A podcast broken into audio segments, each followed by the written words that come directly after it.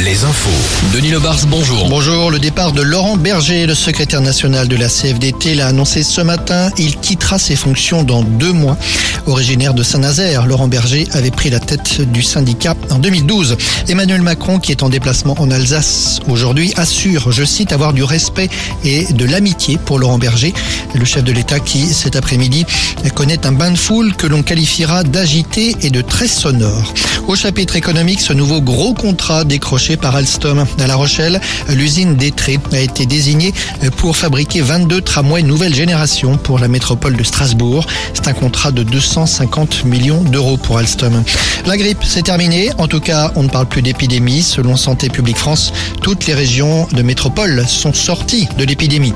Le ministère de l'Agriculture annonce de son côté un allègement des mesures de restriction face à la grippe aviaire. Le ministère précise qu'aucun cas d'influenza aviaire n'a été détecté en France depuis maintenant plus d'un mois. Les mesures de surveillance qui avaient été prises notamment en Bretagne, en Pays-la-Loire et en Deux-Sèvres sont allégées de moitié.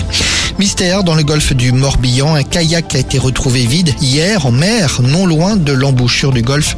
Vide, mais avec un sac à dos et une canne à pêche à l'intérieur. Des recherches ont été entreprises hier après-midi. Elles n'ont rien donné. Elles ont repris aujourd'hui, toujours sans résultat.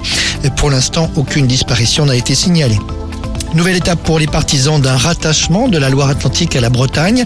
Les collectivités qui réclament une consultation citoyenne sur la question se réuniront le 5 mai prochain à Nantes. Cette instance regrouperait une trentaine de collectivités. La finale de Cholet Basket en Coupe d'Europe ce soir. Finale qui, rappelons-le, se joue en match aller-retour. Match aller ce soir en Pologne, c'est à 19h. Sur le papier, les Choletais sont favoris.